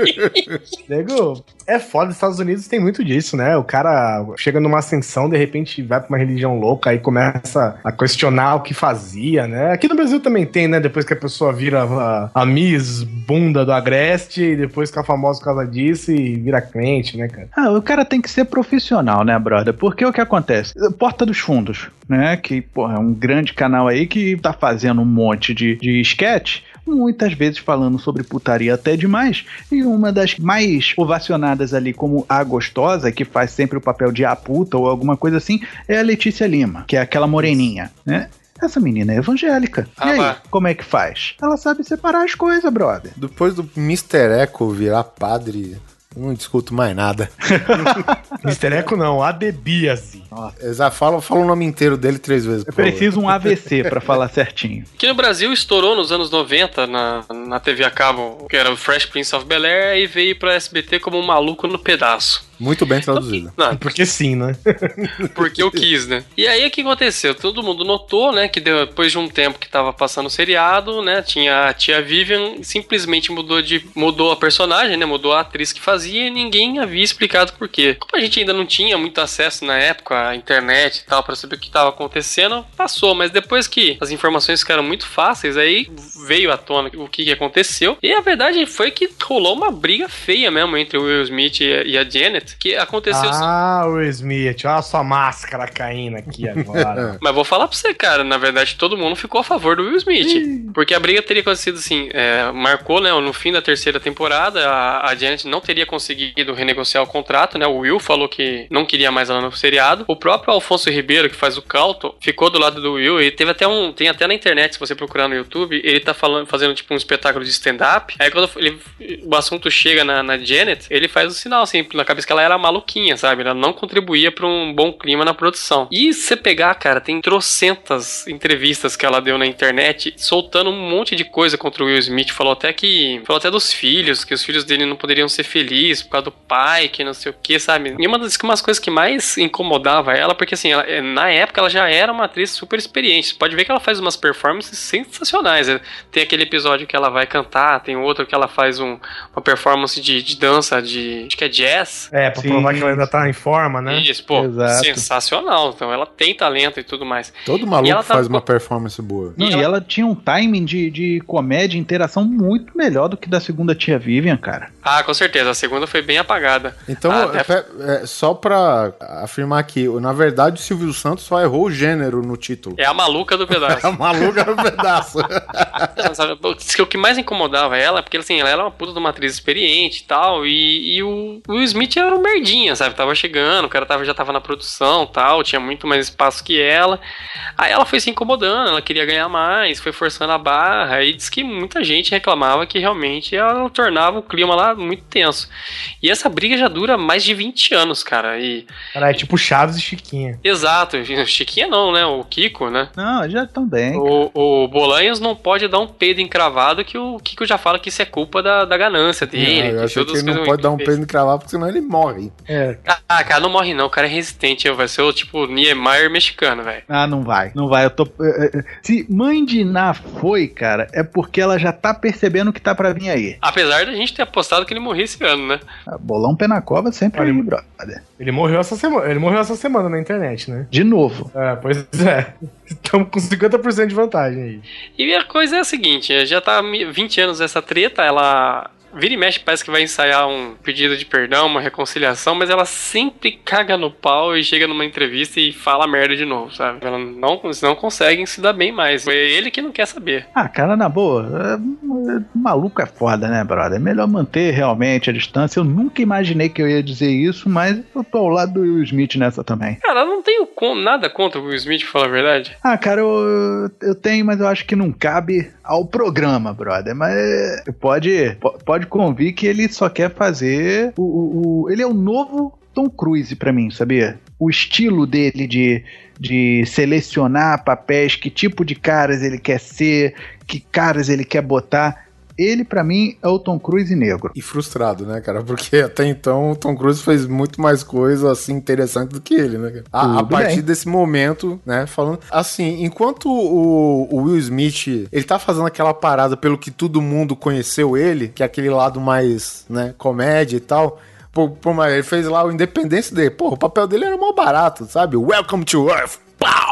Sentou a porrada no ET, tá ligado? É, Sim. é, é coisa assim. E mais o, o Fresh Prince of Bel-Air. Bad Boy, Bad Boy 2. MIB. Pois é, então, foi o, o estilo, que ele nasceu desse estilo, assim, todo mundo conheceu ele por causa desse estilo mais, né, ma- ma- mais leve de, de filme, cara. E toda vez Mais que ele malandrão? tá... ten- Exatamente, e toda vez que ele tá tentando fazer um negócio, que nem que ele se envolveu lá no, naquela ficção lá, é, Eu Robô, puta, que bosta de filme, né, cara? Então... É. E agora tem o After Earth, que também é outra bomba também, mas também o diretor, cara, já era pra ser previsto de longe, né? Ah, mas é, também não dá pra falar isso, porque na verdade ele tem aquele em busca da procura da felicidade, que é Nossa. maravilhoso, né, velho? Sim, sim, sim. Sim. Em compensação, e, ele cagou tantos outros, que- né, que ele fez, aí que tem que ver. Não, e tem também o, o Eu Sou a Lenda, né, cara? Que ele fez ali o teatro shakespeariano que ele queria. E- Eu acho que nesse, no Eu Sou a Lenda, ele foi bem. O filme em si, não, sei lá, não, não achei tão legal. Mas ele eu- até me convenceu o papel dele. Eu torcia mais pra cachorra. Tetrita as bem planted.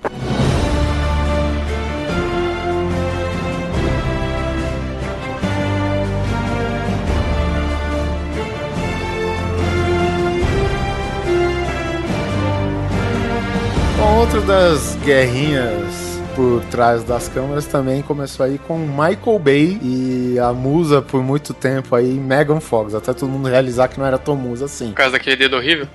Nossa, O pessoal tá exigente, né, cara? Não, deu feio. Ah, né? brother, eu sou escroto pra caralho, maluco. Eu já dispensei mulher porque ela tinha pé feio. Dispensei mesmo. Ah, é o Príncipe Nova York agora. No, no naipe mesmo. Não é nem príncipe Nova York, é o príncipe das mulheres. É, das mulheres, isso. Tu manja dedinho fujão? Aquela mulher que tá usando sandália e o dedo mindinho do pé tá querendo saber o que que tem embaixo da sola? O dedo dela feio o polegar, é isso? o da Megan Fox são os dois polegares manuais. Bom, enfim. Michael Bay não tinha nada contra os dedos da Megan Fox, mas acabou que ela deu algumas declarações que na durante as filmagens aí, eu acredito que dos dois Transformers, e acabou tipo se referindo a ele como nazista e coisas do gênero, né? Porque ele é um cara que eu imagino que exija muito fisicamente, principalmente dela, né, que faz parte do núcleo jovem, né, do elenco do filme. Então, quer dizer, aquela coisa de pula, joga areia, devia estar com areia até na, já sabe. E uma coisa que eu não tava sabendo, que agora estou vendo na pauta, é que a, a iniciativa de, de tirar a Megan Fox da produção foi do Steven Spielberg, né, que é produtor da, da, da série dos Transformers. É, mas isso aí é o que o Michael Bay fala, né, cara? É, Também farejou isso, né, Polar? Que assim, pô, que Michael Bay, é, o negócio é o seguinte, tá, eu sou um nazista escroto do cacete que não deixa a Megan Fox trabalhar e apenas ser sensual nesse negócio todo. Ela fica falando um monte de merda, ela é uma esquizofrênica. Eu vou dizer o seguinte: colocar um camarada no meio dessa briga que ninguém é capaz de xingar. Olha, foi Steven Spielberg que te mandou embora. Ah, não, então tudo bem. Cara, Zé, como, pra mim eu tinha a impressão que na verdade acho que ele queria mesmo era comer a Megan Fox, cara. E ela ficou puta. Quem não Rapaz, queria é- polar? Até o Optimus Quem Prime queria. E Aí ela, acho que ela deve ter dado um toco nele, aí ele ficou puto, começou a jogar areia na, na cara dela, começou a fazer tudo pra ferrar ela, sabe? Explodir tudo perto dela, se matava É, nada. É, Só pra fuder a vida dela. Aí ela começou a ficar putinha. Mas ó, vou falar pra você que tem assim, tem gente falando que ela não contribui muito também, não, porque diz que ela não focava no trabalho e, e tava todo mundo lá prestando atenção no filme e tal, entrando no clima, e ela ficava lá só mexendo no celular, sabe? Como a gente vê todo mundo fazendo hoje em dia, né? Eles acabaram fazendo as pazes, né? Porque o Michael Bay é produtor desse próximo filme das tartarugas, né? Aí ele tá lá e ela entrou, tá? vai ser a protagonista, então eu creio que eles devem ter feito as pazes e tal. Porque você pode notar, eu acho que minha, eu acho que teve, rolou mesmo a minha teoria aí do, do ele quis comer e tomou o toco, porque sendo o primeiro, cara, era close no rabo, era tudo aquelas poses sensual, boca e tudo mais. Aí eu acho que nesse meio tempo ele tomou o toco, já no segundo é tiro na cara. A mulher tá voando de um lado, é ferro retorcido passando perto dela no outro. E usando calças polar. Calça, que, que absurdo, gente. Que a menina usa calça, É. onde já se viu? Ó, No ó, Egito. Olha só, eu, eu acho que ela até topou. Não, você quer me comer? Tudo bem, mas tá valendo fio terra. Hum, meu dedão. Entendeu? é, acho que ele ficou com medo de massagear demais, né? A próstata e falou, hum, acho que eu vou pular fora. E, e se você der uma olhada na cara do Michael Bay, ele tem cara de pai de família, hein? Tem cara de que, que leva. Esse negócio, né, de, de sempre destacar pistolas, armas, canhões, né? Muitas referências fálicas né, em suas É que na produções. verdade, vamos combinar, o Michael Bay, ele é o, o, o, Hans Donner, né? Dos Estados Unidos. Que ele adora fazer umas coisas é, chamativas, uns paetês tecnológicos e um monte de- dessas, desses grandes efeitos e colocar uma gostosa no meio. Sempre. Se você pegar o primeiro Transformers, você vai ver que a- a Valéria Valença dele é a Megan Fox, cara. Os Clodes, só faltava ela dizendo que vai ver a galera no meio desse povo. Tinha carro alegórico pra caralho, esse jogo, diga-se de passagem. Muitos. E alguns quebraram, inclusive. Um, inclusive, rachou no meio, né? No meio, né, cara? Ele representava o jazz, né? Exato. Esse jazz não teve, não foi defenestrado, né? Não, esse não foi.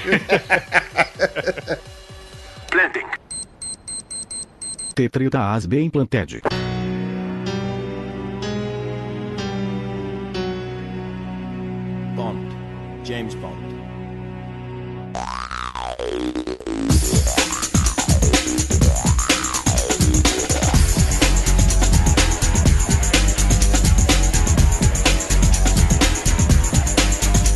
Caso aqui de tretas por trás das câmeras aconteceu, olha só, Polar, na franquia que tu ama, 007. Eu amo, sou eu que tenho dois cômodos da minha casa cheios dessa porcaria? 3. É... Tá lá. O quarto, o quarto não tá pronto ainda. Bom, na verdade, é- isso aconteceu, digamos, com o primeiro grande nome que a franquia teve aí. Grande nome não, porque quando o Sean Connery entrou pra franquia, praticamente era um Zé Ninguém, né? É- já era ator, fazia as coisas pequenas, até que o pessoal começou a, produção do primeiro filme do 007, né, que foi o Dr. No, e era um filme que já tava com os livros aí bem, né, renomados já, né? Então, quer dizer, quando saiu a notícia do, do filme do 007, é mais ou menos, sei lá, fazer qualquer filme de quadrinhos hoje que não lançou ainda, entendeu? E na época, bom, o Sean Connery, óbvio, dinheirama pra caramba pra entrar. É, tudo isso aconteceu aí com os produtores, o Albert Broccoli e o Harry Saltzman, que conseguiram os direitos aí da de fazer os filmes, né, dos livros do Ian Fleming. E bom, isso passou, né? Passou um filme, passou dois filmes, passou três, passou no quarto filme do, do James Bond, cara. E tipo a produção acontece no Japão, velho, sabe? E japonês, você sabe aquela aquela tara de querer fotografar tudo, filmar tudo, né, cara? Tem um amigo meu que disse que foi impossível batizar o filme no Japão porque secou a água de tanto flash, sabe? Caraca. Coisa, coisa do tipo. Então, e essa produção, cara, tinha japonês a rodo, velho. Dentro do filme, fora do filme. E, tipo, era muito. O Sean Connery, né, cara? Pô, né, nessa hora já era um superstar, né? O cara era o James Bond, né? Ninguém mais tinha atuado no papel dele. E aí começou a encher o saco, né? Esse, esse negócio do assédio excessivo. E ele começou também a ver que eh, esse excesso de assédio, mais o trabalho, né? Não estava sendo suficiente pro que ele ganhava. É sempre aquela história, né? Tu sabe que essa produção do Japão, na verdade, não tinha muito japonês, né? Tinha muito espelho. Só um japonês, né? Exato. Eu que ganhava pouco, tipo, ah, not, not paying for this. I'm paying for the shit. Put money on my ass. Aí ele foi pedir dinheiro, né, cara? Mais dinheiro, mais dinheiro, porque com certeza ele não foi ganhava bem, né? né, É. É, aprendeu com o Marcelo Camelo. Foi, pelo amor de Deus, pedir dinheiro, né? Ou te dou uma pandeirada na mão. Não, porque os três eram amigos pessoais, né, cara? Tipo, era coisa de É. viajar, viajar as três famílias juntas. sei o quê. E isso é- era foda. Tem, tem vários registros, cara, que na verdade toda a produção dos Brócoli e do Saltzman, na época que o Saltzman também era sócio aí do, do Brócoli, é, é isso que o Polar acabou de falar. Era uma família, cara. Tipo, chegava final de semana, cara, tava lá o Sean Connery brincando com as filhas do Brócoli, o Brócoli lá na churrasqueira, sabe? Fazendo churrasco e aquela coisa, nego da produção, cameraman. Era uma grande família. Para, pa, pa, pa, Eu tava esperando. pa, pa, pa. Bom, e nessa história aí, acho que talvez a gota d'água foi quando tinha uma japonesa no banheiro já pra fotografar o cara pelado, né? Então, É Isso, nossa, essa aí ele ficou puto. Aí ele foi pedir mais dinheiro e ele achou que talvez pelos caras serem amigos eles fossem, né? concordar com isso, mas o Broccoli e o Satsman mandaram deny. Não, cara, mas olha só. Você era um merda até acontecer essa franquia de filme. Eles têm um certo crédito, né, cara? Porque convenhamos, ele não devia estar ganhando pouco. E aí o cara me pede mais. E do jeito que ele pediu, e do jeito que as coisas degringolaram, né, cara? Que chegou ao ponto, cara, de. No último filme, foi justamente esse que deu a treta, que foi rodado parte no Japão, que é o com o 007 só se vive duas vezes. O Brócoli entrava pra ver como que tava rodando as cenas lá e tal. E o Sean Connery parava de atuar. Tipo, tava no meio da cena tal. Entrava o Cubby Broccoli, Sean Connery colocava a mão no bolso, sentava, acendia o seu cachimbo e esperava o cara ir embora do estúdio, velho. Pra você ter ideia. Caralho. Chegou nesse ponto, cara, sabe? Birrinha infantil.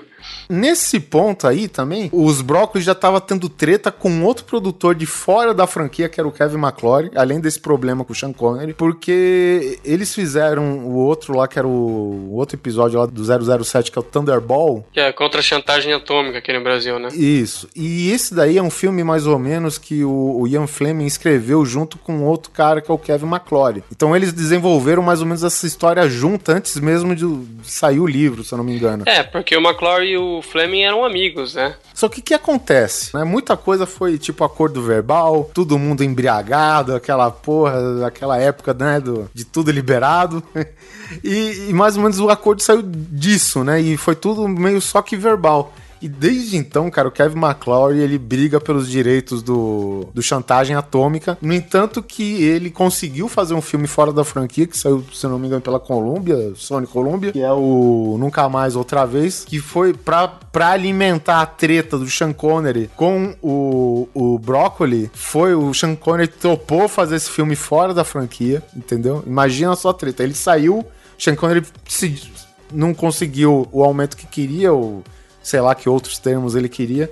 Saiu da franquia. Entrou aquele o, o George Lazenby, que só fez um filme só do James Bond. E não teve uma boa recepção também, né? Aí que tá. Engraçado, o pessoal fala que esse foi um dos melhores filmes do, do 007, clássicos. É, dos clássicos, ele na verdade é o melhor filme. E o problema nunca foi com o filme. O problema foi. Ó, outra treta aqui, foi com o George Lazenby, que cresceu assim. O, o Sean Connery foi ficar meio pedante depois de, porra, de quatro filmes e de muito assédio, entendeu? E o George Lazenby, depois que ele conseguiu o papel, que foi numa cagada imensa, né? A partir do momento que é, ele não tem nem origem nenhuma fincada lá no Reino Unido. E, tipo, ele começou a ficar cheio de si, cara. E ele queria criar os termos dele, entendeu, cara? Então, porra, imagina. O cara era, sei lá, sapateiro, velho. Do outro lado, o cara tá encarnando 007, personagem que é um deus nos cinemas, né, velho? Se eu não me engano, esse cara é australiano, né? Australiano. E, na verdade, ele mentiu, né, pra um dos diretores lá. Ele, ele achava, cara, que por- pelo fato de ele citar filmes fora do, da Inglaterra e Estados Unidos, é, ninguém ia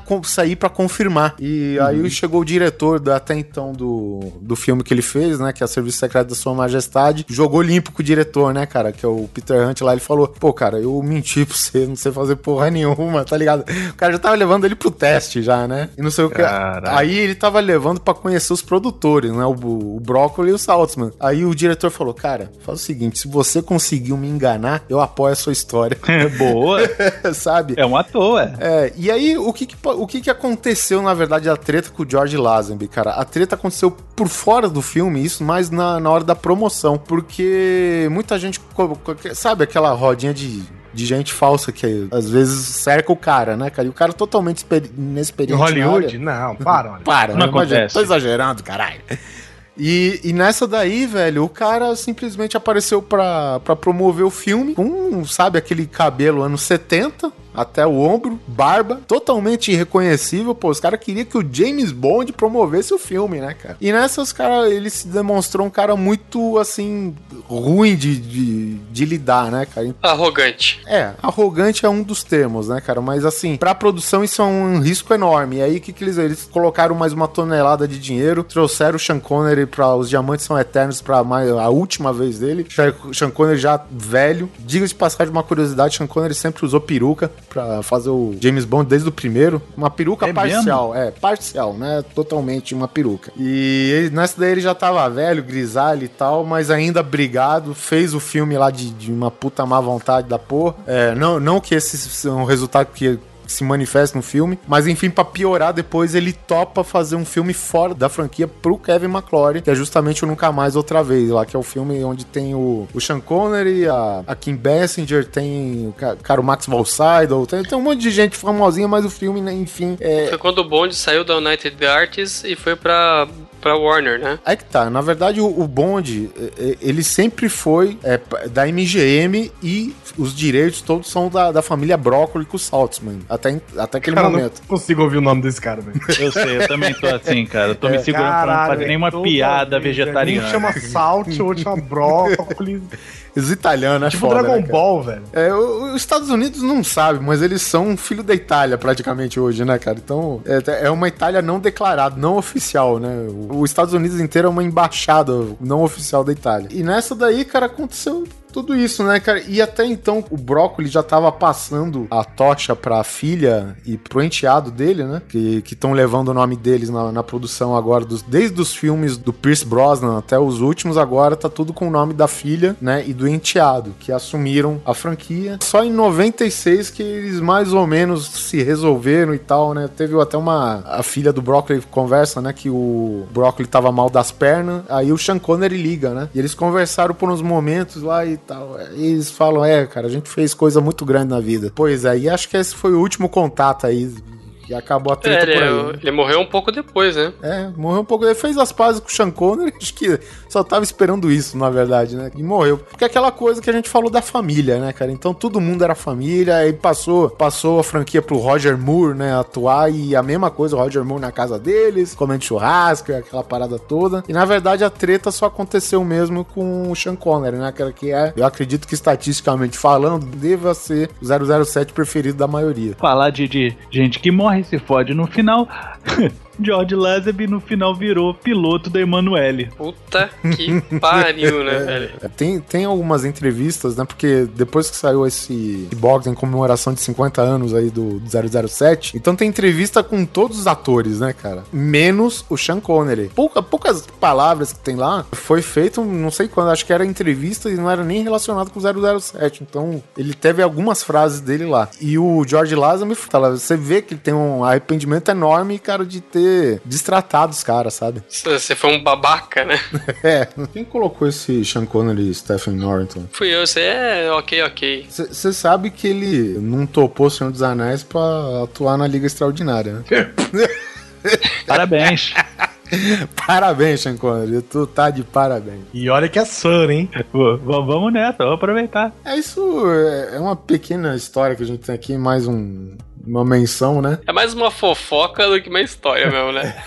É, justamente o Chame momento- Nelson Rubens, né? É o momento ok, ok do grande coisa dessa semana. Aconteceu aqui no- nas filmagens da Liga Extraordinária e o diretor, o Stephen Norrington, Ah, ah. Steven, é chato pra caralho, ó a treta, ó a treta, ó a treta. É, Steven Norrington, Steven Norrington, ele teria desafiado Conner a lhe dar uma bifa na cara. Convite... Slap me.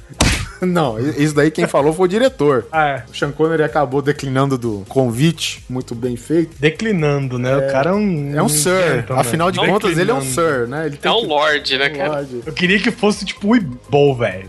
Tá vem aqui pra eu dar um soco na minha cara? O cara é caralho. Ah, mas de Sean- boxe amador, velho. Sean Connery, ele não desafiaria, não. Eu- o, o Weeble gosta muito de desafiar é nerd magrelo que fala mal dele. Quero ver ele desafiar o Sean Connery, que era campeão de natação, que o cara é forte até hoje, que eu não chamo ele pra porrada, que ele me arrebenta. Eu também sou um varapau do cacete. Não, mas o, o Ibol, ele é campeão de boxe, né? Um negócio assim. Sim, ele é amador, blo- não sei. boxe amador da, da, da faculdade dele. Boxe sem luvas, né? Tipo o cigano do Snatch, né, velho? Ou tipo o, o Tommy Gunn, né, cara, do, do Rock 5. Rock, pode crer. Voltando à história aqui, é, acabou que o Sean Connery foi respirar um ar pra se acalmar e o produtor aí negou qualquer desentendimento, mesmo que as produções pararam 15 dias, mas alegaram que isso daí foi problema de chuva, né? Em Praga. Cara, é, tipo, tudo aconteceu pra esse filme não sair, velho. Rolou briga, aí ele falou que a chuva em Praga acabou com metade do, do- do material de produção deles. Cara, tipo, o- Vai, eu vou deixar você falar essa, Oliver. Não, mas é, você tem que ver que é o seguinte, cara. Essa Liga Extraordinária, velho, é- ela é praticamente os rejeitados do Senhor dos Anéis, né, cara? Porque, tipo, o Sean Connery abriu mão de participar. Se eu não me engano, ele era pra fazer o Telden. Ah, o Rei Telden? Isso, o Rei Telden. Eu achei que era pra ser o Gandalf. É, quem pensou no Gandalf, levanta a mão aí. Eu aqui. E o Sean Pesh. É, e o outro ator que fez aquele Dorian Gray, né? Que é justamente o cara que tem a maldição lá que só o autorretrato dele que. Ai, que fez o Lestat também na, na Rainha é o dos Stuart Condenados. Townsend, né? O Stuart Townsend era pra fazer o papel do Aragorn, cara. Que isso. E, é, e alguma treta aconteceu, eu tenho quase certeza, cara, porque ele fez algumas cenas pro Senhor dos Anéis, cara, e em nenhum lugar você sabe do porquê ele saiu e você Isso só vê o Sean Connery, né, no caso. não, não. Esse Stuart Townsend aqui. O, o que seria o Aragorn, né? Assim, você nota que o Peter Jackson, acho que em um dos extras aí, dos milhões que existem, ele falou: É, eu gostei que no final das contas o elenco que foi fechado no final foi o elenco de pessoas que não nos dão problemas, sabe? Ou Eu tô seja, achando que ele passou a rola na mulher do Peter Jackson, velho. Certeza. eu não sei, cara, mas alguma coisa aconteceu, só que os caras têm uma delicadeza enorme de esconder essa porra, né, velho? E tem outra coisa importante da Liga Extraordinária, que o, o próprio Sean Connery falou que só participaria se trocassem a liderança da Mina Harker pro Alan Quaterman, que era o personagem dele, né, que no- no- nos Ah, quadrinhos sim, é a do. Alan. Moore era a Mina Harker, a vampira, que mandava na parada, ela que tinha o, o- o- a expertise, né, o know-how, e os produtores ainda falaram, olha só, personagem inglês e tal, vamos colocar aí um americanozinho na parada, e foi aí que entrou o senhor Tom Sawyer. É, Ah, é, sim, sim, sim, é, É, verdade. o ajudante o, do- o pistoleiro lá. Alan É, é verdade, é verdade. Cara, que foi, é, era só personagens da, da era vitoriana, não sei o quê. Até o Alan Quaterman acho que fugiu um pouquinho disso, né? Mas a gente ainda, né, dava pra engolir, mas era brabo. Esse filme tinha tudo pra dar errado mesmo, e olha só, cumpriu. pro, cumpriu e prometeu. Tá aí. Última treta dessa gravação. O main event of the evening. De um lado, no corner esquerdo, gordinho, nerd, cheio de ideias. Dois queixos. Ó, não vai falar de queixo. Ah, não pede um pra você, porra. O cara tem dois e você não tem nenhum, caralho. Mas ele ainda tinha cabelo, filha da puta. Rapaz, é, E se vestia com as camisas do Wolverine, né, na época que ele era lenhador. é mesmo, né? Aquele xadrez, né, cara? Aquela coisa É. T30 as bem planted.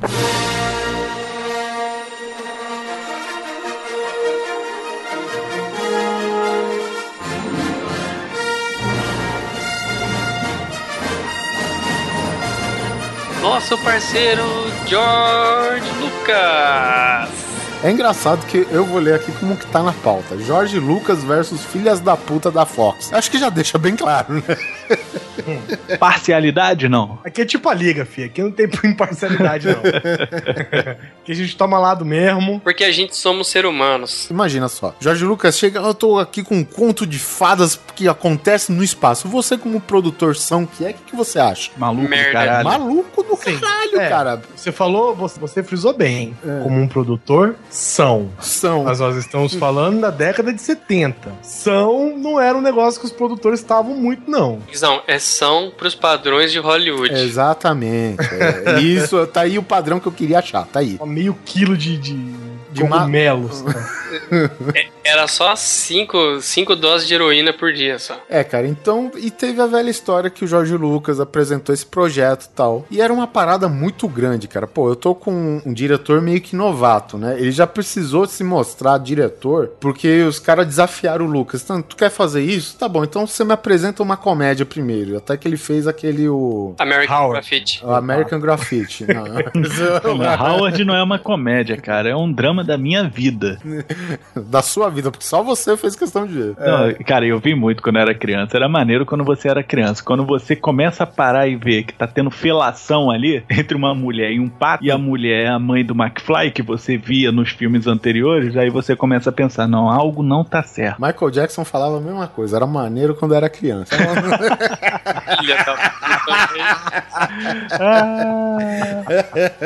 Mas enfim, voltando ao Mr. Lucas, que trouxe aqui um puto de um conto espacial aventureiro que ocorria no espaço, entre várias galáxias e não sei o quê. Obviamente, tinha um. Ele fez lá a produção lá do, do American Graffiti. Teve uma certa dose de reconhecimento, digamos assim. O que não me passa, porque é um filme de merda. Eu não gosto também não, brother. É, ele tinha. Ele também tinha aquele THX, tanto faz também, que era um projeto de faculdade que diz que disparou o nome dele no alto também, eu não entendo como. E aí ele tá, tá bom, começaram a produzir o filme. E assim, Jorge Lucas ele se deparou com várias coisas que eu tenho certeza que ele não tava calculando. Primeiro é o tanto que ele ia gastar pra essa porra, né? Porque, obviamente, eles deram um limite, né? E esse limite, cara, a gente tem que, tem que falar a respeito que na época não existiam cenários digitais, né? Não tem essa putaria hoje de tela verde, ah, sabe? Faz uma atuação você aqui, um, dois, mais intenso, menos intenso, que nem ele gosta de dirigir, e boa. Não tinha essa porra, né? Até entendo que tenha outras técnicas, né? Que o pessoal pintava praticamente telas, né? Ao fundo, mas eram imagens estáticas, né? Coisa do tipo. O cenário nunca que interagia com os atores ou coisa do tipo, né? Começou a atrasar a produção. E aí ele começou a montar a equipe para os efeitos especiais. A equipe tudo um, um bando de lesado por, por ácido que também não, não tinha resultado nenhum. Cara, era minutos antes da ILM surgir, né? Então ele viu que tava estourando o orçamento, tava ocupando tempo demais dos estúdios, tinha uma equipe de efeitos visuais que não funcionava, os produtores não gostavam e ainda toda a produção da Inglaterra lá, cara, tinha o, o sindicato, não deixava ninguém fazer hora extra, que era o que ele mais precisava pra adiantar o negócio. Ou seja, não tinha nada a favor, né, cara? Chegou a um ponto dos produtores chegar e falar, ó, pode fechar essa porra do jeito que tá, que a gente vai ver o que faz. E até que tem, tem um executivo da Fox, que é o Alan Ladd Jr., Esse pessoal com esse nome é bonito, é gente boa. que ele era um executivo da Fox e ao contrário de toda a outra equipe de produtores, foi o único que fincou o pé. Cara, esse vai ser o melhor filme da história e eu tenho dito. E foi estresse pra caralho, cara. Isso só resultou divórcio de George Lucas, o cara quase morreu do coração. O Alan Ladd aí também, por ter apoiado o George Lucas, passou por poucas e boas, né, cara? Ele saiu meio brigado aí da Fox e um monte de coisa assim. Isso tudo tá no, Pra quem quiser ver aí, tá naquele documentário Império dos Sonhos, né? Muito bacana. E até que o George Lucas, ele conseguiu fazer tudo o que queria. E mais uma coisa, a gente tem que salientar, né, cara, que o George Lucas, ele tem, tinha uma visão de ganhar dinheiro na época, né, velho? Porque ele falou, cara, eh, tinha, tinha uma parada de participação da bilheteria. Ele falou, não, eu não quero essa porra, não. Eu quero participação dos lucros do- dos produtos derivados da franquia. Merchandising. Merchandising. Camiseta, boneco, sei lá, disco compacto de marchinhas do Chewbacca, o que seja. O filme estreou. Foi um sucesso do caralho. E eu queria ter, cara, acesso à cara desses produtores da Fox. É fácil a gente ficar do lado dos produtores da Fox quando eles estão deparados com um projeto que virtualmente tá falido até aquele momento, né, cara? Não tem como, sabe, a gente no momento se pôr na pele dos caras e falar que você apoiaria o Jorge Lucas cegamente. Não, cara. É difícil pra caralho, velho. É uma situação foda, cara. Você tava pondo em risco a reputação do estúdio, muita grana envolvida. E hoje é fácil falar, ah, a gente fica do lado do Lucas, cara, mas não é bem por aí, não, né? É, eles têm que preservar o patrimônio deles, né, cara? Eles estavam agindo como representantes da empresa deles. Não era algo que estava dentro do padrão e do escopo de gastos da Fox na época. Então eles tinham que realmente colocar um freio ali. Ainda bem que teve alguém que virou e falou: não, olha só, vamos tentar mais um pouquinho, gente. Na É, boa. Vamos forçar mais um pouquinho. E aí, deu no que deu, né, cara? Isso que começou do episódio 4, né? Pois é. E esse foi mais um episódio do Grande Coisa, que a gente contou aqui sobre os bastidores, né? A sala VIP, o que, que acontece nas mesas de produção e nos bares fechados. Quero agradecer aqui a presença do senhor Vitor Hugo Mota, Sou eu. lá do Shadow 5. Por favor, se pronuncie, meu amigo. Bom, primeiro quero agradecer a oportunidade, né? espero ter agregado algum valor no camarote. Principalmente no que se diz de arte popular, sim. Não, nossa. é. Mas toma cuidado com a cabeça do pimpolho. Quem quiser me ver falando bastante besteira, quinta-feira sim, quinta-feira não, é só comparecer lá no Chá dos 5, chá25.com.br. A gente tá no Facebook também, que é o facebook.com barra é, o Chá dos 5, com o numeral 5. Se você colocar 5 por extenso, vai parar numa casa de chá de Portugal. E é verdade. Meu Deus do céu. É Se bem. É, estiverem é em bom Portugal, de salientar essas repente é uma coisas. vantagem. Pode ser também Ah, agora que eu vi, é, você é aquele pessoal lá do Shadow 5. Isso, obrigado, comentadores. e também tá lá no Twitter o arroba o chá dos 5. Esse é por extenso mesmo, tá? E também quero até aproveitar o ensejo aqui. é, eu tenho um projeto um pouco mais sério, que é o Agência Transmídia, que a gente faz adaptações de produtos, né? Já criados, consolidados, é para uma mídia diferenciada. A gente já fez aí filmes dos Thundercats, já fez uma série em três temporadas sobre o He-Man e os Mestres do Universo, um filme do Assassin's Creed, um reboot do Demolidor nos cinemas, fizemos uma minissérie em quatro, tempo, é, em quatro episódios do Ayrton Senna, em homenagem aos 20 anos deles, e eu Foi queria... comprada pelo Esporte Espetacular, inclusive. Yes, tá pronta adiante. Eles roubaram tudo de mim. Tudo de mim. E eu queria também agradecer ao Grande Coisa pela oportunidade de ter ouvido a forma como vocês reescreveram episódio 1 de Star Wars, porque é mais ou menos a pegada que a gente faz lá na agência Transmídia. Ficou muito legal, ficou muito melhor. Tive vontade de ver o filme conforme vocês montaram. E, e diz pra mim, você ficou agradecido então? Deveras. Então, vamos, deixa eu te falar uma coisa. O meu CPF é. O número da minha conta é no Santander, banco 033. Olha só. E esse vagabundo nem participou no programa no dia, hein, velho? Você vê? Vai ter treta agora. Vai ter treta essa porra, velho. E, mas ficou muito legal, gente. A gente tenta fazer alguma coisa parecida lá no Transmídia também, né? É mais ou menos uma vibe parecida, mas É, lembrando, só, só- só uma coisa, lembrando que ninguém tá copiando de ninguém, cara. Isso daí era um projeto que ele tinha. A gente também tem uns projetos nossos do tipo que começou com Star Wars, né? Sim, então, sim. o grande lucro do ouvinte é que ele vai ter uma variedade, só isso. Exato, poxa. E é aquele negócio, o importante é a gente oferecer um produto maneiro pro ouvinte. Então, se quiser, terça-feira, tem lá, agenciatransmedia.com.br. Só procurar. A gente. Já que os grandes estúdios não estão fazendo produto maneiro pro consumidor final, né? Aqui a gente que faça, né? Fazer o quê? Exato. O pessoal fala que a gente não faz nada de bom. Tá aí, confere lá se é bom ou não é. Se for, dá um ok. Se não for, ah, merda. E se você tem alguma coisa pra compartilhar aqui com a gente, se você sabe de alguma treta, algum bafafá, algum buchicho, de repente um rádio corredor, alguma coisa, manda e-mail pra gente, grandecoisa.gmail.com ou contato arroba grandecoisa.com.br e também pode escrever nos comentários. Hugo Mota, senhor seu Mota, Walita. escolha uma música para terminar este programa e pode sim ser arte popular. Não, mas não vou fazer isso com vocês de jeito nenhum, cara. Colocar o que? O pimpolho tá maluco. Faço isso não. Eu vou pedir para que coloquem uma, uma música em homenagem à minha patroa com quem eu sempre tenho tretas aqui em casa. Eu gostaria de ouvir Queen Don't Stop Me Now. Ah, Essa música é foda demais. Fico feliz. Melhor que arte popular. Mas, cara, Depende do ponto de vista, hein? então fiquem com Queen e nós nos vemos na próxima quinzena. Tonight,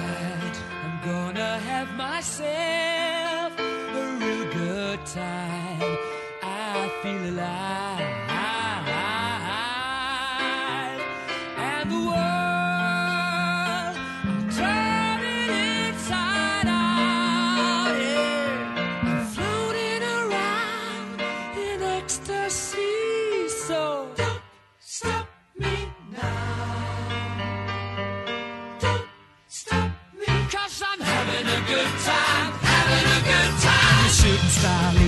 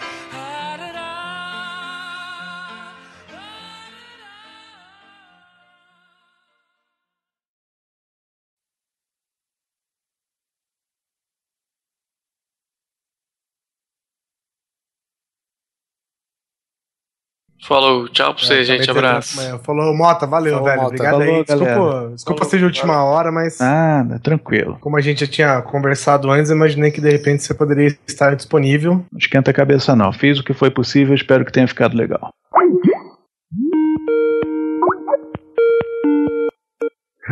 Na, Na cara! Na cara! Bigode, né, cara?